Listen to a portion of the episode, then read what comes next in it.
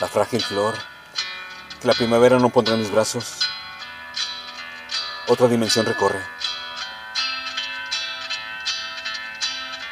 No digo vida efímera.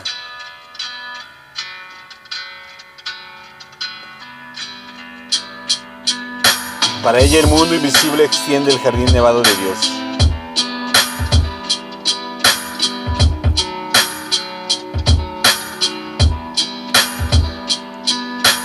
A una flor. Texto. Beatriz Vallejos. Voz. André Michel.